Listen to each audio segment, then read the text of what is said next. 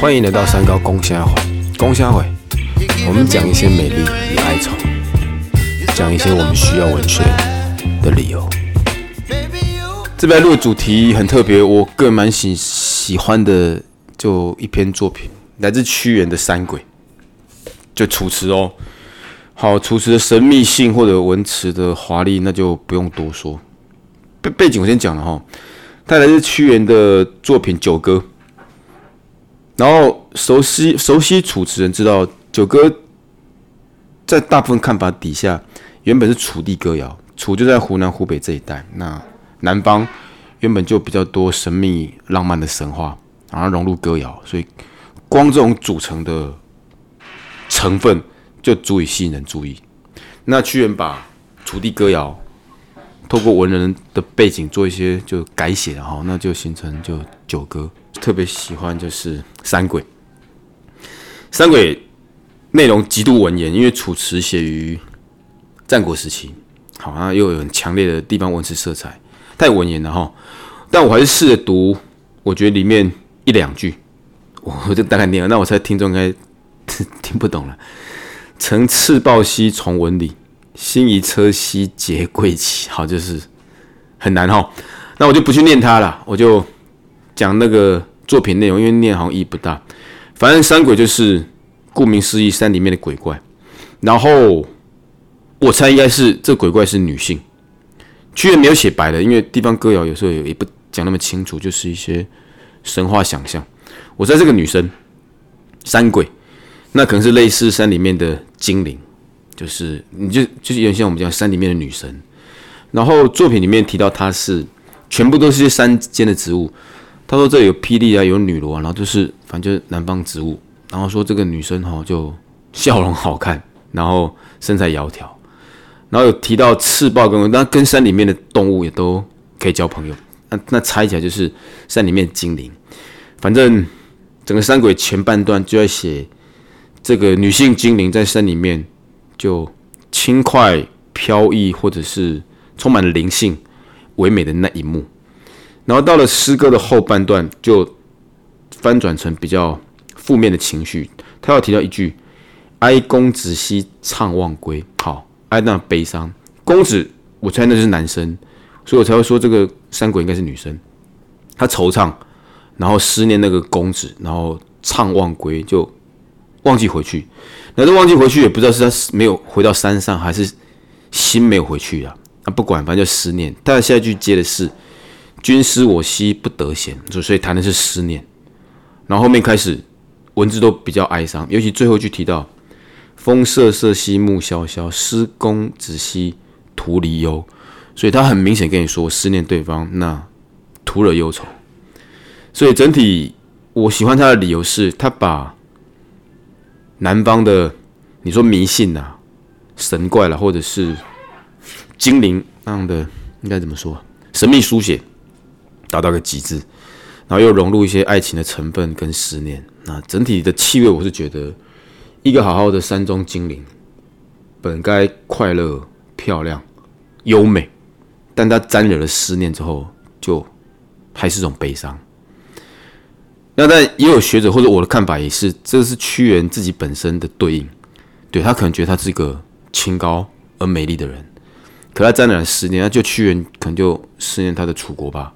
或思念他的楚怀王，就是心里面有一个美好无法达到，那生命有他的缺憾。好，那就是山鬼。我要就会把它贴在原文，我会贴出来哈。所以有手机，你一边听也许可以一边看。那看不看倒也是小事。今天一样会有邀请来宾聊一下内容，我觉得就更重要了哈。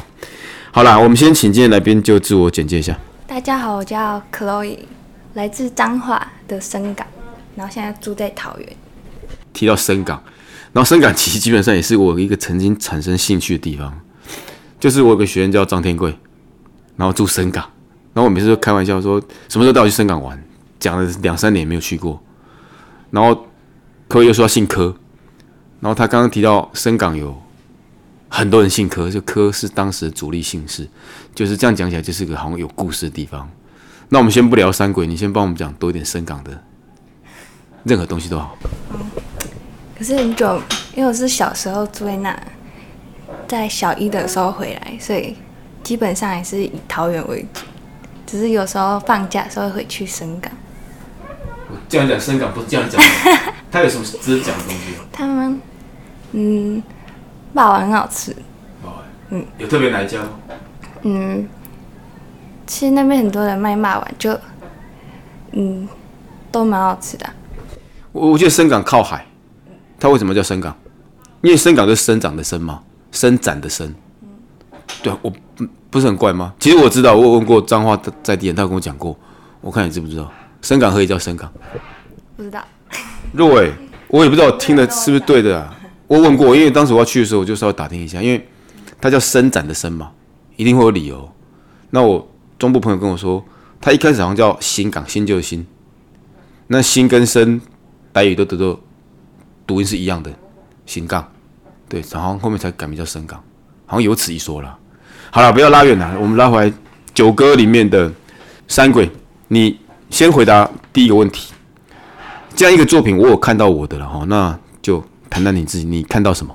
看到一个女生啊，爱慕爱慕他，他可能想可能喜欢他，但是他要对自己没有自信。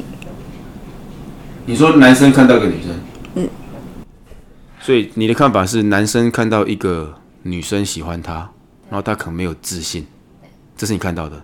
哎，有可能哎，因为我刚刚我的角度是，我们就不讲女女鬼不女鬼了哈，女生喜欢上那个男生。然后缠绕了思念，所以有一点点惆怅的情绪。啊，你是用那个男生的角度去解，所以那个男生可能觉得那个女性太漂亮，然后也不这么敢接近她，所以中间就产生一些或者误解，或者是难言的暧昧。这也是另一种神秘感。我觉得这个切入点也不如可不无可能。那也开启我们另一种话题，就是就直接用这个材料讲，当女生真的到。神级漂亮，就超级漂亮的时候，其实男生在交往的时候会不会有压力啊？这个问题可以回答。就我们当然希望男女互动的时候，对方是漂亮的，是帅的。可是，在初期情感不稳固的时候，对方的美貌或对方很好的条件，基本上是带来压力的，对吧？他同时带来吸引力，也同时带来压力。我的看法是啊，你会有这种看法吗？我觉得还好，因为我觉得长相只是。可能看这个人的第一个印象，但是久了之后，其实还是个性比较重要。的确，那是以就是交往的过程，那个性或者是兴趣什么更重要。但我谈的就是一开始还在暧昧的时候，如果对方就真的你觉得条件很棒，你不会有自卑或者是，对你懂我意思吧？你你你怎么看待这个事情，或者说你有没有这样的经验？不论你自己或身边的人，你就找出自己吸引的，就是觉得自己最有魅力的地方，然后你可以去培养自己的兴趣，然后让他也让对你产生兴趣，这样。OK，所以底蕴应该就是自信，就你还是要觉得对方是喜欢你，你也是有你的魅力。好，那我想到另一个可以聊的话题，就是。如果回到刚刚的故事本身，女生如果察觉到男生可能会因为你的容貌有自卑的时候，因为你是女性嘛，你觉得你要做处理吗？就假设你长得暴正，或对方觉得你超级漂亮了，然后他会有一点压力，在暧昧期，他觉得，哎，不是吧？他那么正，真的会喜欢我吗？他会不会很多异性追求之类的？那你你觉得你会做什么处理？就是。避嫌啊，就是嗯，可以介绍身边异性的朋友给他认识，然后多一点信任感，然后常常可以跟他常常聊一些心里的话，就是可能别人不知道的，然后告诉他，他会觉得说自己是呃很重要的人，这样。好，就是基本上就投入更多的陪伴跟支撑，建立更大的互信。OK，可以呢。好，其实我在网络上有看过一个说法，就是聪明的女生，她在认识异性男生的时候，就是如果要耍心机的话，就让对，就算对方一无是处，你也要疯狂的崇拜他。有一种说法吧，就他自卑的时候，但你就说，哦，你这个很棒，那个不错。就算不是，他好像久了也会被洗脑吧？你就这样，这种行为 OK 吗？就故意盲称赞他，就哦，你好壮哦，你好聪明哦，你要怎么样？啊，其实不是，但你为了这一份爱，因为你也是本意，你也是保护他嘛，或者说延续。可是我觉得讲实话，然后可以用一点巧思在里面，可以，但不要完全的就是讲假话，因为其实久了他自己也知道自己不是那样。也对啊，就是还还是说实话，只是学我们修饰，但是不让它变成谎话嘛。OK，那我觉得这样第一个问题不错啊。那我再问第二个问题，也是回到三鬼这一篇，就那个女生，她在没有接触思念跟爱的时候，她何等的飘逸跟美丽吧。可是她爱了他人之后，就沾就有了思念之后，她仿佛有那么一点缺陷。哦，我把它具体哈，就是。爱自己跟爱他人，我们怎么看待这个事情啊？我的意思是，那个女神，那个三鬼，如果一生爱自己，她就是女神哎。他选择爱他人，他接触的卑微，跟接触的心灵苦难。好，你的看法？嗯，我是觉得要先嗯知道怎么爱自己，才有办法去更好的爱别人。那你如果嗯，一开始都只想着爱他人，我觉得大部分的人都会选择爱他人比较多。那可能是经历过一些挫折之后，才会觉得好像太忽略自己的感受。所以你意思应该是，他在付出的时候，他也可以多看看自己，多回到自己，可能就是找回自己生活的节奏，不要全面的投入多对对方的思念，也许这份情感才会。健康，应应该是这样哈。其实，嗯，我是以友情去带路，因为我爱情的话，其实还蛮做自己的。但是如果如果用爱情来讲哈，我不知道要怎么说。但是我觉得到最后，就是那个友情后面的结论，那个思维其实跟爱情跟差不多。就是你怎么，嗯，爱自己也是一种对自己的生活态度。当你越把自己变得更好的时候，那你身边的人也会越来越好，也会遇到更懂得珍惜自己的人。从友情汲取养分，干净利落。我们再问第三题，转念，就是我觉得那个三鬼谈恋爱的经验不多，他可能就还在苦苦执着，就是比较不能转念了。思念当中，他无法去做转念。你刚都还蛮能够转念呢。那来用你理性给听众一个建议：当我们现在思念呐，或者是爱的迷雾当中，什么样才可以是怎么样的契机或什么样的作为，或到底需要什么，我们才有办法转念？我觉得主要是要有同理心，因为你有时候可能他做这件事情可能很难过，会很生气，那你就以他的那个角度去想，说他为什么会这样做。是不是因为他的家庭背景，或者是时代背景，然后他才会这样做。然后有时候可能你这样想的话，会宽慰自己的心，就是不会再就是继继续陷入那个漩涡里面。对，好，同理心。就他如果一直不理你，那你就同理一下，他可能在忙。对他如果跟别的男生或者女生一直聊天。你也同理一下，他就是个大嘴巴而已。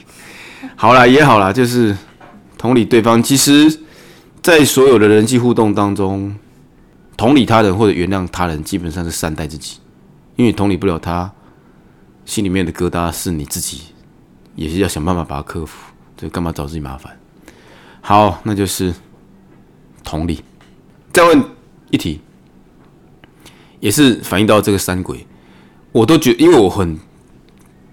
莫名其妙欣赏里面那个女生，就女主角，好，啊，就是她，就是关于他的苦，我觉得就是有一种凄美感。哦，我现在聊的是，如果这个山鬼真的被那个男生欺骗，就是那个男生只是去山里玩，然后跟这个山里面的精灵遇到，他就是一个玩弄，然后这个山里面的精灵就是就认那个真。所以就在情感当中，当你是认真的，然后对方要的只是新鲜感，怎么办？可是你又投入一点点情感，投入一定分量的情感。所以我觉得新鲜感在爱情里面蛮重要的，但我觉得不管多轰轰烈烈的爱情，到久了到后面还是会归于平淡。但是那个平淡不一定说可能感情不好还是什么，可能就是因为，呃，你们合适。但如果因为你新鲜感过了，但你可能你还是看他不顺眼还是什么，可能就只是你一时的冲动，只是你可能只是想要为跟谈恋爱，而不是为跟那个人谈，所以才在一起。对，好，了解。所以就是一开始新鲜感会让新鲜感叫新鲜感，理由是那就是很新鲜嘛，什么都好。一段时间之后，如果试试看对方不顺眼，那可能就会是个警讯。好，那我问，再问一个这个旁支出来个问题：如果两个真的确定要走一生，就好像很适合彼此，什么吵架什么都可以经历过，就类似老夫老妻啊，不论有没有结婚的哈，那彼此发现了失去新鲜感的时候怎么办？我觉得新鲜感也可以培养，就可能嗯，生活上多点仪式感啊。然后或者是不要常常黏在一起，要有各自的独那个独处的空间，不然你每天黏在一起，你就是会很腻。对，然后还有，我觉得在谈恋爱的时候也要有自己的社交朋友的生活圈，嗯，不然，嗯，了解，就是你要有你自己也要有不同领域，因为我从你这样对话看法是。你要维持新鲜感，必须要有某种话题或者主题。啊，当你们长时间的话题跟主题都重叠的时候，废话要聊什么啊？拢拢共轨啊！所以你势必要有你的社交圈或你的生活圈或你的兴趣抛出来，那对方也要愿意接球啦，对方也要可能跟你多聊一下，这样的新鲜感才会存在。所以总结就是，还是回到你刚刚有提到一句话：你必须经营好自己，爱好自己，在情感当中往下走，它才会是健康的。而不是一味的看对方吗？OK，所以我要做总结了。所以如果这只山鬼真存在今日，我觉得你可以跟他聊一下，就你是多么好的一只精灵，你多爱你自己，你多在山中里面，你相信你自己，旁人就会更爱你，一切就更好，是这样的哈。好，OK，聊点别的造句，你有造句吗？好，你来读啊。如果为了消解寂寞，那而谈恋爱，只会。为自己添加悲剧，为了寂寞谈恋爱，替自己增加悲剧，瞬间可以认同。就是有些人纯粹是无聊，心里面一个依赖感，然后随便找身边刚好有的人，就投入那种自以为他都知道那是盲目的爱。悲剧，你讲多点悲剧，我知道这是错误，但你用的词是悲剧吗？就是你只会觉得，嗯。你会越不懂得怎么跟自己相处，然后你都只看到旁边的东西，你不会永远不会看到自己你在做什么。然后呢，你也不会因为跟这个人谈恋爱，然后变得更幸福。反而你会觉得我的生活怎么那么糟糕？然后你跟那个人感情也不会比较健康，最后可能也会结束这段感情。对我觉得结束是一定结束了。如果你出发点纯粹因为无聊，你根本不会好好经好好经营都很难经营，更何况你根本没有意好好经营，所以结束是一定结束了。至于你提到悲剧，我个人看法是，干嘛去做自己没有真的很想做的事？就是生命宝贵。如果那个那个人或那份情感你没有真的很喜欢，万其实万事都是吧。这本书你没有真的很想读，你干嘛读？我现在有时候书借。借读两个又不爱读就不读了。以前都会觉得啊借就好好读完，但我现在就是干嘛？可能就觉得没有必要去做自己真的不想做了。确实啊，就糟蹋自己的生命了。甚至如果因为情感它是个很很难讲的东西，如果你现在投入跟这个人互动，你觉得你也不是很喜欢他，无所谓，反正就是乱玩一通。但之后如果你遇到真爱，然后你对这一你，那你曾经这样子糟蹋过自己情感，再回头去看那个真爱，有时候会这种伤害的，因为无聊而投入，一份爱。好，好啦，那就重头戏来了，唱歌，你准备一下。不可思议，原来你的超能力，瞬间能够崩塌我所有回忆。我讨厌你。哦，我好想代替月亮消灭你。我讨厌你。哦，你的伪装实在无人能及，天下无敌。好，感谢帮我演唱美丽的歌曲。接下来我们聊最后一个话题，你就可以跟你朋友去玩了。吃的东西，你要推荐。深港，你刚刚说骂完啊？你不是住桃园吗？你要推荐桃园还是彰化？嗯，我们深港有一个粉浆蛋饼，它它是那种，我都叫它软软蛋饼，它吃起来就是嫩狗狗，可是很好吃，然后蛮有名的开，然后我从我爸高中的时候就开到现在，应该有四十年。它有店名吗？嗯，好像我没有注意看，因为它因为很很老的店了。你讲位置。用你的方式陈述就好，就你就用简单的方式陈述，不一定要很精确啊，你就用你的方位感去讲就好了。啊，方位感差了吧？没关系。其实在巷子里面啊，然后对面有一间小学，好像叫好像叫新港国小。就新港国小的对面。对。反正新港附近的对。是大门口对面还是校园周边？什么？大门口对面。对，大门口对面有一间。然后那里之前还发生过那个很有名的命案，然后现在还没有破案。哇塞！等下不要岔开主题，所以它是早餐店吗？嗯，对，早餐店。粉浆蛋饼，分享一下。其实我在嘉义也有吃过粉浆蛋饼啊。我吃那个嘉义粉浆蛋饼，这也是一个很有趣的经验。反正我去嘉义上课，然后晚上我就住就背包客栈，然后跟就跟嘉义的小就就。小朋友啦，晚上我们就吃饭。那反正我就后来回就回到背包客栈，我就隔天就起来。然后重点是我们前天在吃饭就他就说：“哎，老师，你住的那间就是客栈前面有间早餐店不错。”我当时起来当然就去吃吃看。然后去的时候八九点那个地方的时候，那一批学一个学姐在那，就是我们昨天学在那，就会形成一个我觉得很有趣的这种记忆，就是我们不是很熟，就是。认识一段时间的朋友，然后隔天清晨，昨天吃饭，然后隔天又遇到，就是有一种从陌生到熟悉的感觉。然后那那一家卖的也是粉浆蛋饼，就对软软的，它不像北部蛋饼是薄薄的，它就是软软，然后会就粉浆倒进去再煎，我觉得就也蛮特殊了，呃，蛮常吃诶。好，粉浆蛋饼，感谢。那就今天节目就到这里可以 OK 了哈。跟听众朋友说再见，拜拜。好，再见。